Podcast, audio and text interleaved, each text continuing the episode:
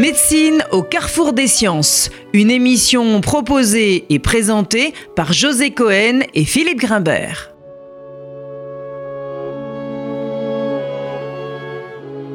Bonjour à tous, bienvenue sur RCJ. Le thème de notre émission aujourd'hui sera consacré au transhumanisme et nous allons aborder ce vaste sujet sous le regard critique de Jean Mariani, chercheur en neurosciences qui a récemment publié avec sa consoeur Danielle Trich un livre sur lequel nous allons largement revenir et dont le contenu est beaucoup plus sérieux que le titre. Ça va pas la tête. Cerveau, immortalité et intelligence artificielle, l'imposture du transhumanisme, publié aux éditions Belin. Alors revenons d'abord sur le sujet de cette théorie, celui donc qui demain verra dans le noir, entendra les ultrasons, courra plus vite, ne connaîtra plus la fatigue, dont les capacités intellectuelles auront décuplé, dont la mémoire seront prodigieuses même à 100 ans, qui sera épargnée par les affres du vieillissement et des maladies neurogénératives, dont les handicaps, la maladie, la vieillesse et la mort, qui sait, auront bientôt disparu. De qui parlons-nous? Eh bien, justement, de l'homme. Le l'homme, l'homme tel que l'imagine le mouvement transhumaniste, ce courant d'idées qui a pris depuis quelques années un essor considérable dans le monde au point qu'il est qualifié de révolution, la révolution transhumaniste et dont les apôtres recherchent une amélioration illimitée des facultés physiques et mentales de l'être humain par tous les moyens possibles, chimiques, génétiques, mécaniques ou numériques, notamment grâce à l'intelligence artificielle. Alors pour commenter ce, ce, phénomène, cette révolution dont nous verrons si elle en constitue réellement une, nous avons donc le plaisir de recevoir Jean Mariani. Vous êtes euh, Jean Mariani, professeur à l'université Pierre et Marie Curie, chercheur au CNRS, directeur de l'Institut de la longévité Charles Foy. Bonjour et merci d'avoir répondu à notre invitation. Alors peut-être avant de parler du livre que vous avez donc publié récemment avec Daniel Trich aux éditions Belin, pourriez-vous revenir sur l'histoire de euh, ce mouvement et surtout sa définition? Le transhumanisme, qu'est-ce que c'est, Jean Mariani? Mais le transhumanisme est apparu, enfin, il est apparu en surfant, si j'ose employer ce mot, sur euh, des idées très anciennes et des rêves très anciens de l'humanité qui sont à la fois celui de l'éternelle jeunesse et de l'immortalité. Euh, le golem évoqué dans la tradition juive ce rêve. Et, euh, dans l'Antiquité grecque, d'ailleurs, je crois on retrouve. Hein, cette... Oui. Et donc, mais ce qui s'est passé, c'est que le mot transhumaniste a été inventé par euh, le frère d'Aldous Huxley, Julien Huxley, qui était aussi le père de l'eugénisme, et euh, qui donc euh, comme vous l'avez rappelé, se, fonde sur l'idée très simple que grâce maintenant à la convergence des technologies NBIC, c'est-à-dire des neurosciences, de la biologie, de, des nanotechnologies de l'informatique et de la cognition, eh bien, le monde de tout est possible est en train de s'ouvrir et que dans des délais très courts, c'est-à-dire en, autour de 2045, en gros, tout ce qui a motivé notre existence à nous trois, c'est-à-dire lutter contre les maladies, tout ça sera balayé dans un monde euh, euh, quasiment parfait où effectivement les maladies auront été vaincues, euh, l'espérance de vie en bonne santé aura été extraordinairement prolongée et euh, voire même il est possible d'envisager que l'humain fasse place à un post-humain, c'est-à-dire quelqu'un qui serait désincarné, dématérialisé, ou du moins une partie des fonctions serait dématérialisée. Donc il y a, il y a dans le transhumanisme, il est, alors il est né un peu dans les milieux libertariens et libéraux de, des États-Unis, il, a, enfin, il s'est développé dans les années 70 à ce moment-là, et évidemment il a bénéficié du soutien des moguls de la Silicon Valley. Ouais, on, va, on, va, revenir sur ces questions. Donc, ouais. Quand on est milliardaire, qu'est-ce qui reste à espérer? Alors, vous, donc, voilà. Votre livre est né euh, donc euh, visiblement d'un agacement. Plus euh, que d'un agacement. D'un agacement qui repose sur euh, la dissociation qui existe entre nos connaissances, sur le fonctionnement complexe du cerveau, mmh. sur une médecine fondée sur des preuves, et ce mouvement d'idées euh, qui nous indique donc que vers 2045, il n'y a plus de problème de vieillissement, etc. Et puis sur euh, euh, toutes ces nouvelles technologies euh, telles que vous venez de nous expliquer. Alors, Comment, à votre avis, cette dissociation s'est-elle produite? C'est un, pour moi un mystère que j'explique uniquement par des raisons euh, effectivement euh, psychologiques qui sont profondément enracinés dans le rêve de l'homme de vouloir être immortel et de ne jamais vieillir. Et il y a eu cette... donc ça, c'est la, raison de fond.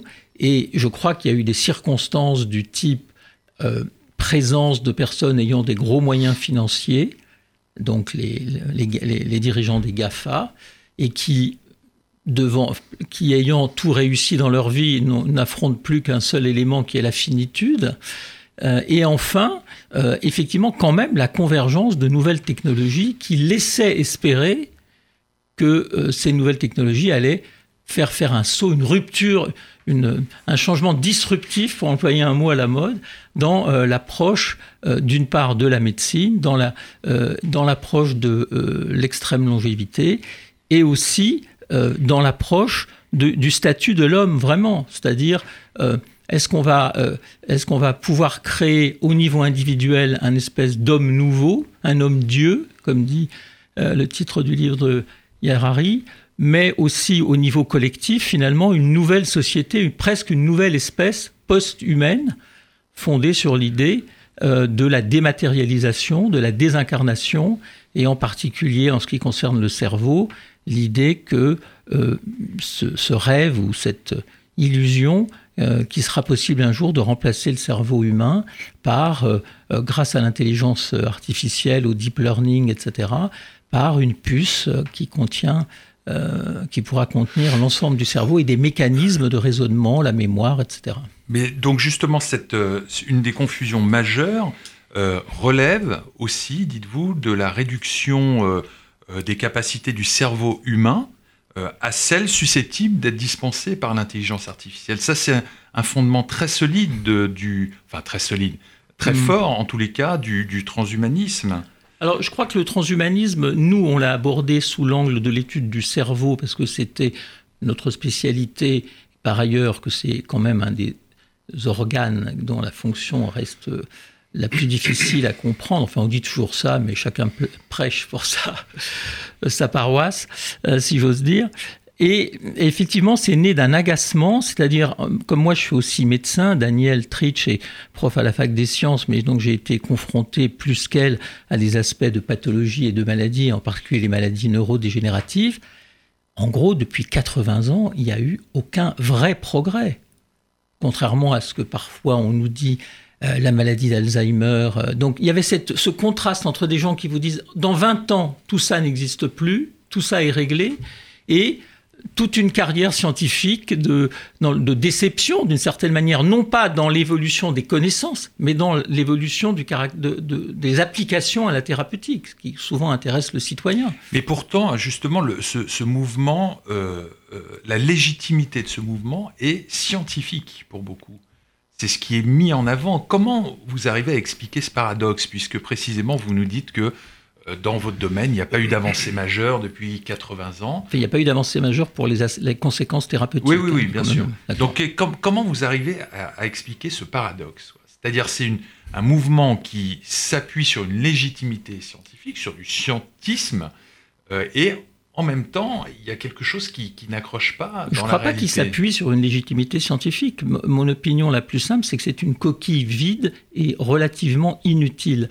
J'oppose au transhumanisme euh, la méthodologie que vous connaissez tous, qui est celle de la recherche scientifique, de la médecine fondée sur la preuve, avec parfois ses avancées brutales, ses, euh, doutes, ses, lenteurs. Et donc là, il y a une méthodologie qu'on connaît tous, qu'il faut appliquer euh, dans l'approche de la connaissance des organes, de la physiologie et de leur pathologie. Et en face, il y a une espèce d'attitude pour moi magique qui consiste à dire les sciences avancent, donc le résultat que nous souhaitons sera obtenu. C'est-à-dire il n'y a aucun doute, aucune, aucune, et surtout aucune prise en conscience du temps nécessaire. C'est ça qui me, qui me frappe. Oui, et ce qui est paradoxal, c'est que plus les sciences avancent, plus elles démontrent la complexité du fonctionnement cérébral, du fonctionnement neuronal. Donc il y a un réductionnisme formidable entre d'un côté la complexité croissance, la complexification croissance de ce que nos connaissances nous donnent du fonctionnement du cerveau, et d'un autre côté cette utilisation, cette application euh, fantasmatique très réduite qui ne tient en rien compte de cette complexité. Oui, c'est, moi je, je, suis, je n'ai rien contre le réductionnisme intelligent, si j'ose dire. Oui, mais euh, est-ce le cas? Mais le réductionnisme aussi naïf euh, est quand même effarant, parce que, euh, comme vous l'avez très bien dit, la recherche permet de mieux comprendre, quand même, il y a des progrès dans l'ensemble de la physiologie, de la biologie cellulaire, moléculaire, génétique, etc., mais révèle aussi des complexités inattendues. Je vais prendre juste un seul exemple euh, qui ne s'applique pas uniquement au cerveau, mais que nous, on a rencontré dans le cerveau, c'est la mise au point de nouvelles techniques résolutives au niveau cellulaire, comme la transcriptomique au niveau d'une seule cellule. Montre que peut-être juste vous pourriez expliquer ce qu'est la transcriptomique. La, transcriptomique, la transcriptomique, c'est l'analyse du transcriptome, c'est-à-dire à un instant donné de l'état de ARN messager. Vous savez vous savez aussi bien que moi qu'il y a l'ADN qui est transcrit en ARN, qui est ensuite traduit en protéines. Et donc, euh, euh, l'ARN, euh, on, peut, et on peut maintenant, par des méthodes globales, par des méthodes raffinées, étudier l'ensemble de l'état de l'ARN auparavant d'un tissu et maintenant d'une seule cellule. Donc ça nous donne un état de fonctionnement de la cellule à un instant T. Voilà. D'une cellule, c'est ce qu'on appelle le single cell analysis. Ça. Et des neurones qui avant étaient, apparaissaient, encore une fois je prends l'exemple des neurones, qui apparaissaient comme étant des catégories, prenons les cellules de Purkinje du cervelet, les neurones du cortex, essentiellement définis par leur morphologie, euh, s'avèrent être, lorsqu'on analyse leur transcriptome, tous différents à un instant T entre eux et différents dans leur propre évolution dans le temps. Donc on introduit des couches de complexité qui me paraissent devoir être prises en compte par euh, le transhumanisme. Or, le, transhumanisme, euh, du moins dans sa version euh, hard, je crois qu'il faut, il faut distinguer deux choses. Il y a le transhumanisme venu des États-Unis, qui a le mérite d'être hard, d'être extrême, d'être un, corps qui n'hésite pas devant les affirmations, et une version plus soft, qui est le transhumanisme européen et particulièrement français, et je trouve que le transhumanisme hard a au, moins euh, l'intérêt d'exister, c'est-à-dire qu'on peut,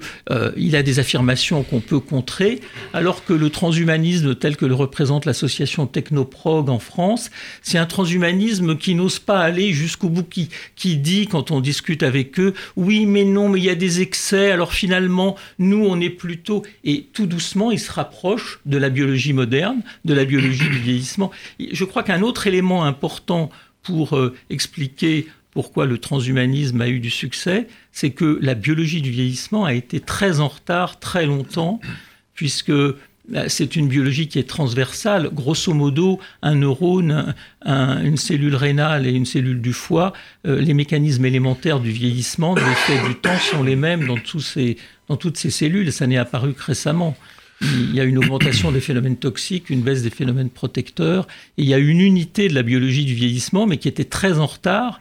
Et donc, euh, à partir du moment où dans un domaine qui fait face à l'idéologie transhumaniste, euh, l'état des connaissances est en retard, même si maintenant ce retard est, en cours, est en train d'être rattrapé, il est évident que cette relative vacuité des connaissances permet à une idéologie simpliste de dire euh, oui, puis en même temps, ça permet aussi de la supporter, parce qu'on dit, bah voilà, on est en train de découvrir les mécanismes du vieillissement, donc on va pouvoir intervenir oui, sur alors, eux. C'est ça, mais quelle est la, je, dirais, quelle est la valeur ajoutée du transhumanisme par rapport à la biologie du vieillissement, euh, la, médecine fondée sur la preuve et sur l'évidence? Moi, je n'en vois aucune. La seule valeur négative que je vois, c'est une compression du temps, une accélération totalement rêvée du temps nécessaire.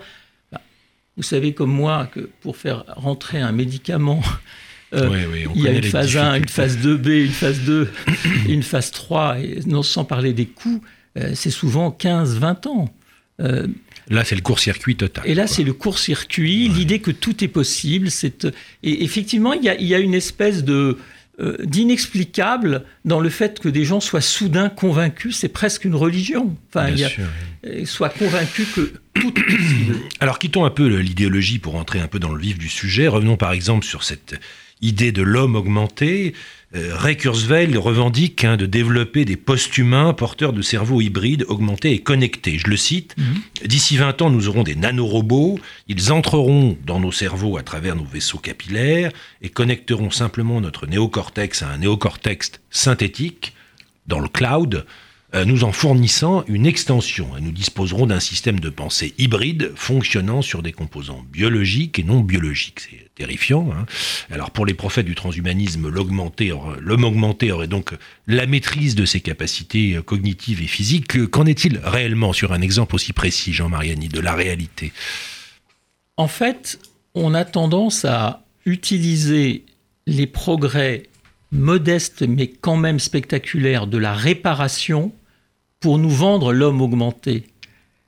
C'est-à-dire que l'homme réparé, lorsqu'un paraplégique, vous avez vu ces expériences récentes de Grégory Courtine en, à Zurich, dans lequel il a fait une vraie approche scientifique avec des travaux d'abord faits sur les rats, puis sur les humains, dans lequel effectivement il y a une interaction homme-machine, et on arrive à faire remarcher entre guillemets, quelques paraplégiques. Mais qu'est-ce que ça veut dire remarcher lorsqu'on voit la vidéo? C'est à peu près avoir 1% des capacités que l'homme normal avait avant. Et c'est toujours au nom de ces exemples qui sont, lorsqu'on les analyse quantitativement, peu modestes, mais lorsqu'on voit un effet de seuil, c'est-à-dire il était assis, lève-toi et marche, et il remarche, euh, les gens sont fascinés, et effectivement il y a un vrai progrès pour celui qui est comme ça. C'est au nom de toujours, souvent il y a un mélange entre l'homme réparé et l'homme augmenté. Après, moi, je suis pas. Euh, le mot homme augmenté peut. Euh, je dire, euh, on peut être augmenté par l'utilisation de prothèses, de d'appareils extérieurs à l'homme qui peuvent aider à augmenter telle ou telle capacité. On peut être augmenté, mais ce qui est vraiment intéressant, c'est quand on interagit avec la structure du vivant.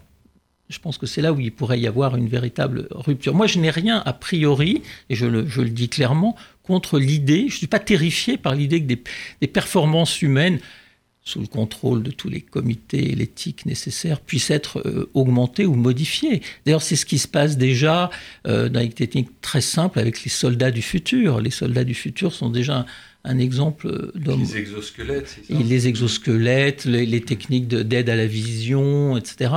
Euh, sont mais, mais c'est toujours des augmentations par des structures externes. Personne n'a franchi le cap de dire que euh, on va euh, augmenter la taille du cerveau en réinjectant des cellules souches, on va euh, hybrider, c'est-à-dire faire des soit l'homme bionique, soit l'homme cyborg, c'est-à-dire hybrider par exemple le cerveau avec des structures extérieures. Mais où sont les datas voilà ma question. Où sont les données? Alors justement, si on reste dans le champ des applications et là dans les applications cognitives, notamment dans l'interface entre pratique et théorie, euh, on, touche à, l'une des questions concernant l'apprentissage qu'on appelle le, deep learning, donc l'apprentissage profond qui repose sur un parallèle établi entre les, les couches du réseau informatique et notre réseau neuronal. D'abord, est-ce que vous pouvez rappeler ce qu'est le, deep learning et quelle confusion, par exemple, ces analogies peuvent justement susciter dans le domaine Mais je des, des je capacités crois que vous avez employé à juste titre le mot confusion, et je dirais que les gens qui ont de l'intelligence artificielle sont aussi de très bons communicants. Parce que déjà, le mot intelligence artificielle, euh, c'est comme si ça allait de soi que c'est une forme d'intelligence qui correspond à l'acception habituelle du mot dans l'intelligence humaine.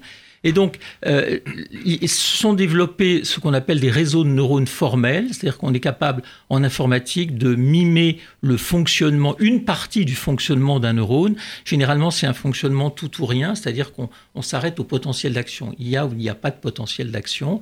On est capable, à partir de la modélisation d'un neurone, ensuite de modéliser des réseaux de neurones des réseaux de neurones formels. Il faut jamais oublier le mot formel. Des réseaux de neurones formels.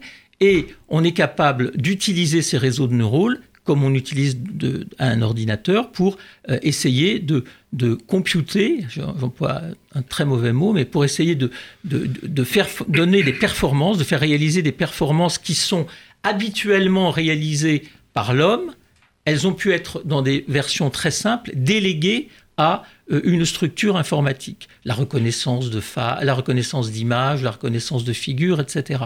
Et l'idée de, la, modernité de l'apprentissage profond, du deep learning, c'est que non seulement on fait des couches de neurones formels, mais on fait interagir des couches entre elles. Et vous voyez encore l'analogie avec la structure du cortex cérébral qui est organisée en couches.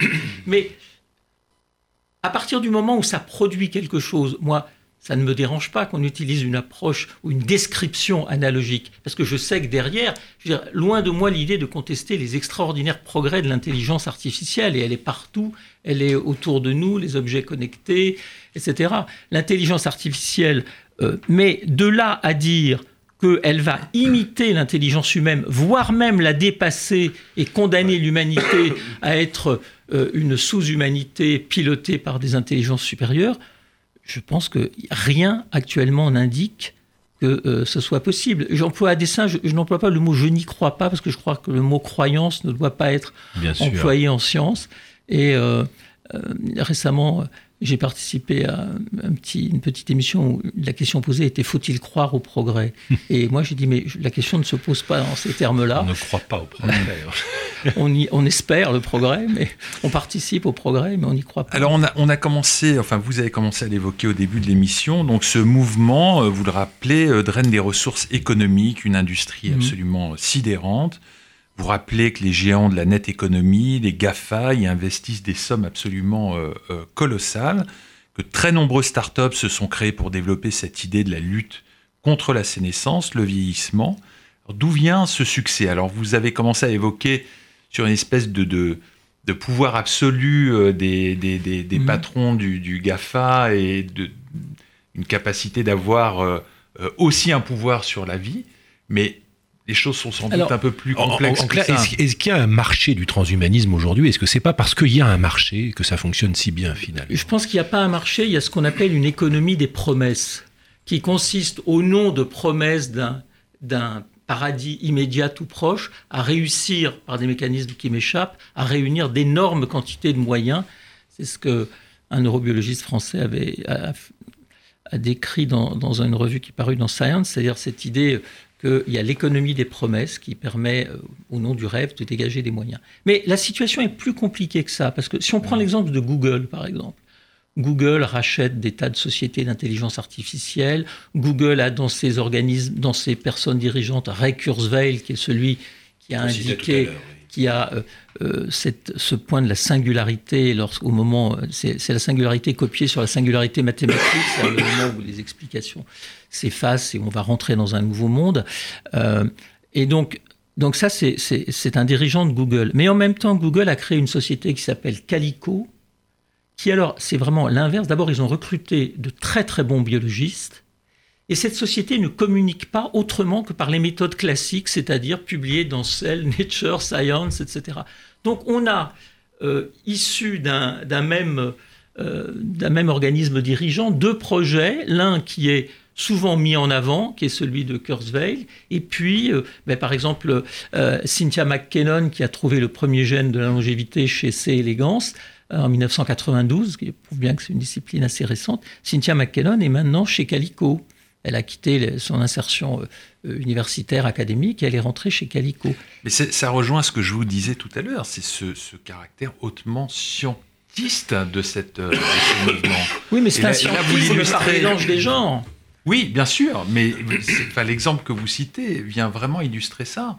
C'est-à-dire que Google crée une start-up, recrute les meilleurs euh, biologistes de la spécialité, et ça, ça ne sert qu'à euh, si je puis dire, euh, légitimer cette... Euh, Alors c'est une légitimation simplement parce que ça vient du même endroit, parce que les gens de Calico, j'en ai jamais entendu un seul. parler de transhumanisme.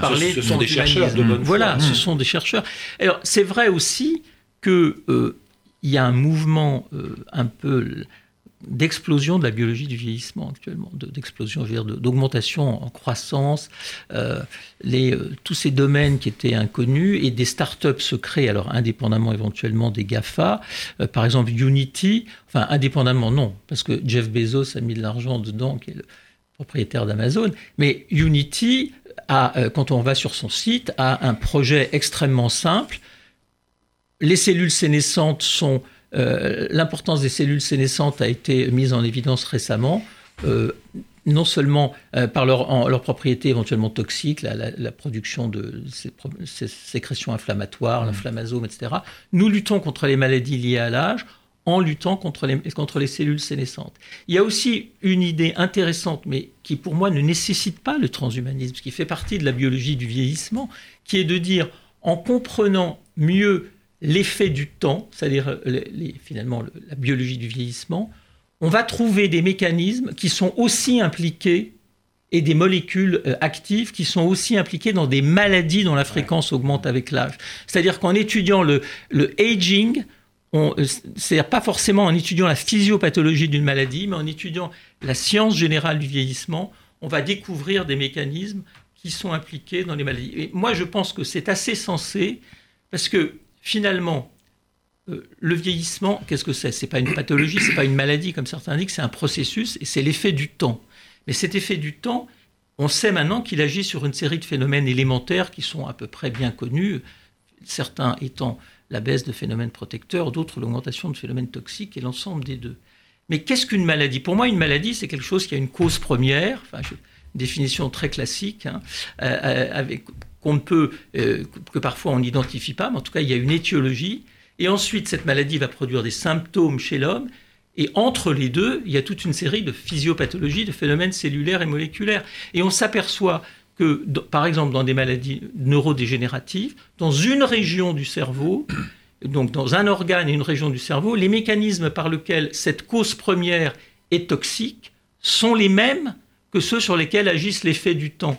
Et donc, c'est pas étonnant qu'il y ait une convergence et que certaines maladies voient leur fréquence augmenter avec l'âge, puisqu'elles ont, il y a une espèce de voie finale commune qui est représentée par ces phénomènes de la biologie du vieillissement. Donc, moi, je crois assez à cette idée qu'en comprenant le vieillissement, on va aussi éclairer des mécanismes de, des maladies et, éventuellement déboucher sur des thérapeutiques. Si, on revient... Mais là, on est dans la science. Voilà, c'est exactement. Donc, si, on, si on revient sur euh, cette économie autour euh, du transhumanisme. Vous, vous pensez qu'il y a que un problème mercantile, il n'y a pas une philosophie derrière, quelque chose de, plus euh, euh, construit, si je puis dire, en dehors d'un aspect uniquement mercantile Non, non, je crois pas. J'ai participé à un débat récemment, et euh, je ne suis pas philosophe, hein, donc euh, je n'ai pas envie de parler de choses que je connais mal, avec quelqu'un qui s'appelle Gilbert Autois, qui est un philosophe qui s'intéresse, et qui m'a expliqué que le transhum... Il était absolument d'accord avec toutes mes critiques, mais il n'empêche que d'un point de vue philosophique, la position des transhumanistes est intéressante parce qu'elle s'oppose à d'autres positions philosophiques sur le devenir de l'homme, etc., qu'elle vient le corriger. Donc, euh, je, ne sais pas si... Euh, vous voyez, le, le, transhumanisme est capable de susciter un intérêt théorique, un intérêt philosophique chez des individus, euh, et donc il n'a pas qu'un intérêt euh, mercantile. Ça, c'est le premier point. Et le deuxième point, c'est que je pense que le transhumanisme ne se résume pas effectivement à une cible qui est l'homme, puisqu'il a vocation à vouloir faire une nouvelle humanité, un, post-humain. Donc ça, ça crée, ça, ça renvoie à des problèmes philosophiques, épistémologiques considérables. Oui, mais un post-humain est coupé de ses afférences, de son histoire, de son corps social, de son environnement, de sa langue, de toute sa singularité. Euh, comme on, ne téléchargera jamais la subjectivité. Hein, moi, je pense que la science, et je pense que vous serez d'accord avec moi, ne s'interdit aucune question et aucun territoire. Je ne sais pas si vous partagez cette opinion. Simplement, il faut qu'elle puisse les exprimer avec la méthodologie et le modèle qu'elle utilise. Sinon, ce sont des questions qui traversent l'histoire de l'humanité. Et ce n'est pas parce qu'on est un scientifique qu'on est plus légitime à en parler. Freud avait une jolie phrase, il disait Qui ne viole pas la science ne lui fait pas d'enfant. Alors, euh, pour, terminer, je voudrais qu'on s'arrête quelques secondes sur euh, un aspect un peu particulier. En imaginant qu'il y ait dans ce projet euh, transhumanisme une part euh, crédible, il resterait néanmoins des éléments qui sont relativement injustifiables au regard de la morale individuelle et collective, car il risque d'instituer une sorte d'humanité à deux vitesses entre des humains augmentés et les autres. Donc une sorte d'inégalité supplémentaire d'un nouveau genre euh, encore plus problématique que les différences qui existent déjà. Que pensez-vous de cette question pour conclure, Jean Mariani ben, Je pense qu'il y, a effectivement un danger, comme toujours, que les plus riches puissent accéder le plus vite possible à des techniques euh, les plus sophistiquées, mais ce danger ou cet état de fait existe déjà, sauf peut-être dans des systèmes où le système de santé euh, fait en sorte, comme en France, encore. En France, on est encore protégé. On est encore protégé.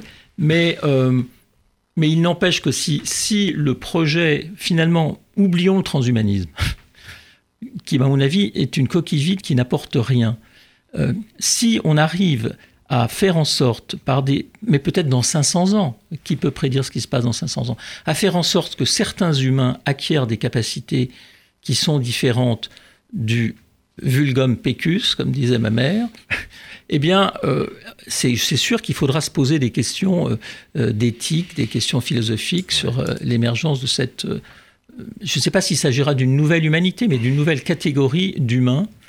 Par contre, ce que je ne crois pas du tout, c'est à l'existence de catégories purement informatiques, désincarnées, nous en sommes loin. En tout cas, Jean Mariani, merci beaucoup pour votre regard critique. Je renvoie les auditeurs à la lecture de votre ouvrage passionnant.